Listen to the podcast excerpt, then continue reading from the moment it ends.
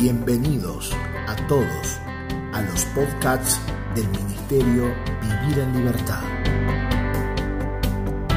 Esperamos que esta palabra pueda ser de alimento y edificación para tu vida.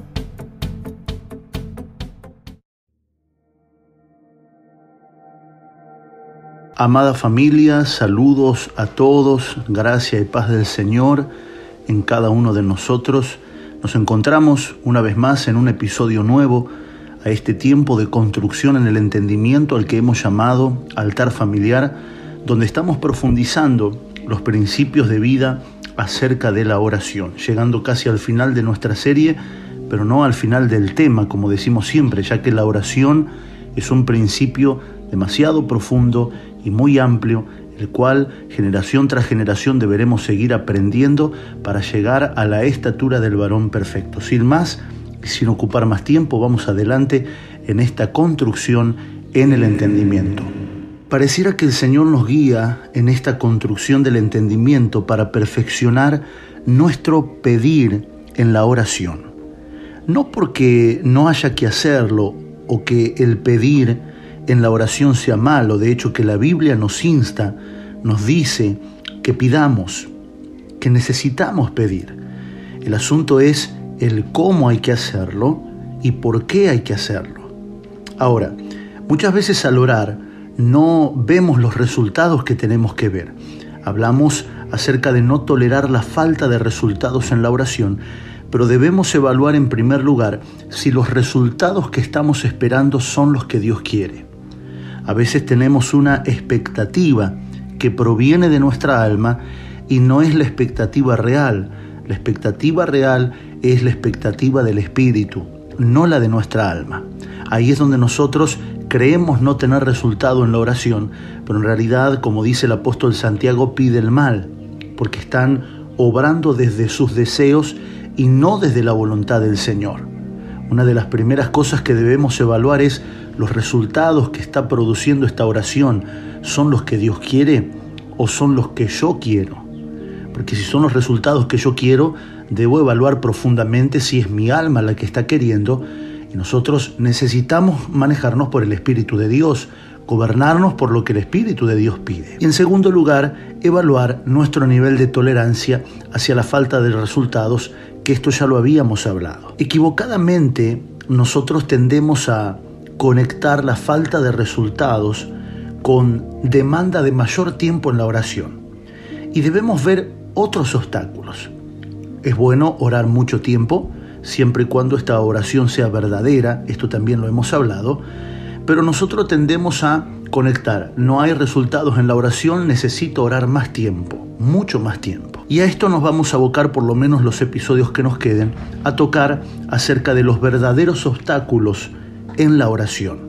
Hay obstáculos que son los verdaderos impedimentos para que la vida de Dios se manifieste, para que el Espíritu Santo pueda contestar o que nosotros podamos ver lo que el Espíritu ya contestó y para que principalmente podamos disfrutar de nuestro tiempo de oración. En primer lugar, uno de los más grandes obstáculos en una vida de oración son los deseos egoístas.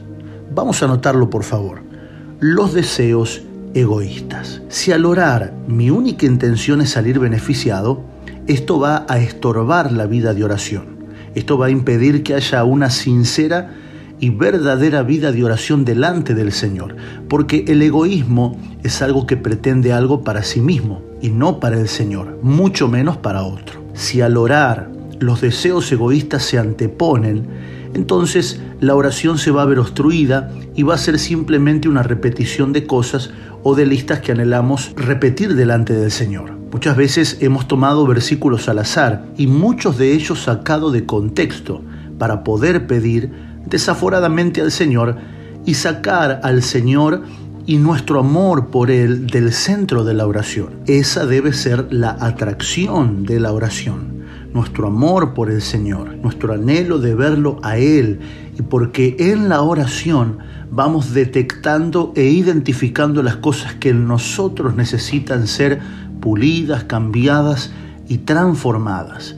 Los deseos egoístas se convierten en un gran obstáculo. Y volvemos a repetir lo que dijimos al inicio. Si bien la palabra nos insta a pedir, y debemos pedir, debemos tener cuidado en qué sentido nosotros vemos los pasajes escriturales que vemos para justificar nuestro pedir. Como dijimos hace un momento, el apóstol Santiago dice, piden y no reciben porque su pedido está basado en sus deseos de la carne y no en los deseos del espíritu. Y esto podría ser una trampa o como decían los antiguos, una engaña pichanga. ¿no? Como bueno, el Señor me dice que pida, pero después dice que quiere que pida lo que Él pida, y para esto necesitamos la madurez que demanda el cuerpo de Cristo. Porque si nosotros no abordamos estos asuntos desde la madurez, entonces vamos a quedar sin fruto. Vamos a Mateo capítulo número 6, verso número 8, que lo hemos recurrido muchas veces, inclusive ha sido uno de los pasajes donde hemos destrabado esta amplitud del estudio de la oración.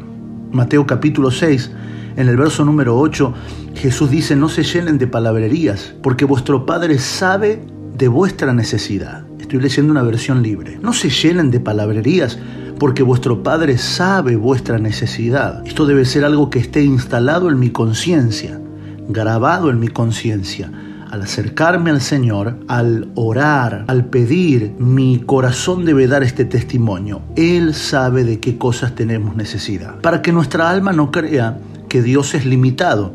Bueno, si yo no le digo a Dios que quiero el auto de color rojo, seguramente me dará un auto de color verde y cuando yo vea el verde y me desanime, Él se reirá diciendo, no pediste el rojo, hay que ser específico en la oración hermano. Y comenzamos a cargarnos con un sinnúmero de, de parafernalias que comienzan a hacer la vida de oración pesada y pareciera que es un chiste de mal gusto ir delante de Dios y hay que tener cuidado cómo pedir, porque si el soltero no le pide bien, seguramente el Señor le dará a la mujer que no es para él. Pero qué paz nos da el reconocer esta palabra que Jesús dijo, vuestro Padre Inclusive en otro de los episodios hemos tocado el ejemplo que Jesús hizo en el pedir con el Padre.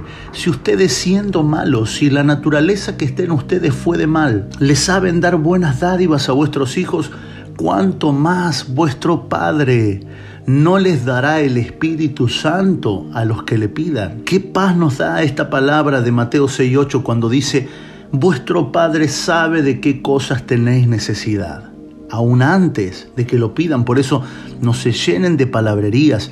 Mis amados, precisamos quitar el egoísmo de lado para poder tener una oración enfocada en Dios y lo que Él anhela. Qué bueno es cuando nuestro corazón comienza a derramarse delante del Señor y abrirse y comenzar a anhelar lo que Él anhela, comenzar a pedir lo que Él pide y terminamos experimentando algo tan glorioso que se llama vivir en el uno, ser uno con el Señor. Y se cumple la oración de Jesús cuando los discípulos quedaban aquí en la tierra y Jesús no oró para que el diablo no los toque, no oró para que no tenga el mal, Él oró, Padre, que sean uno como tú y yo somos uno. ¿Por qué Jesús pudo pasar por la cruz aún sabiendo en su humanidad que esto iba a ser dañino completamente para su cuerpo? Porque Él terminó pidiendo y anhelando lo que el Padre anhelaba. No sea hecha mi voluntad, sino sea hecha tu voluntad, Señor. Uno de los puntos más importantes en la oración es orar la voluntad de Dios, aunque esto nos cueste, aunque esto salga de los límites de lo que hemos aprendido, de lo que es declarar, proclamar, decretar, decirlo y entrar en una vida cíclica donde decretamos, pedimos, decimos, profetizamos, proclamamos y el no cumplirse viene a ser como una pulseada con Dios. Bueno, estoy pulseando con Dios y cuando se da, ¿cómo lo festejamos? ¿Cómo anhelamos publicarlo? ¿Cómo anhelamos que todos sepan que fui yo el que dije que el Señor iba a hacer tal cosa en tal día? Fui yo el que oró para que el huracán se detenga. Fui yo el profeta que dijo que el virus iba a venir sobre el mundo. Esto nos lleva a una construcción cada vez más del yo y menos de él. La oración necesita tener más de Él y menos de mí. Mis amados, el tiempo se nos ha agotado. Seguiremos en nuestro próximo episodio. Gracia y paz del Señor a cada uno de nosotros y en nuestros hogares.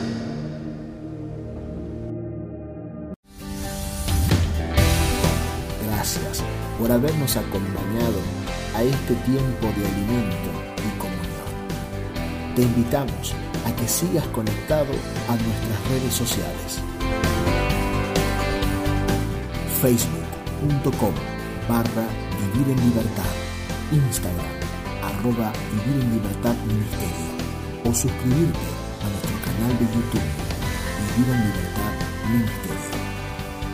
Recordá enviarnos un mensaje para recibir los audios y materiales escritos al número de WhatsApp 2325 47 0015.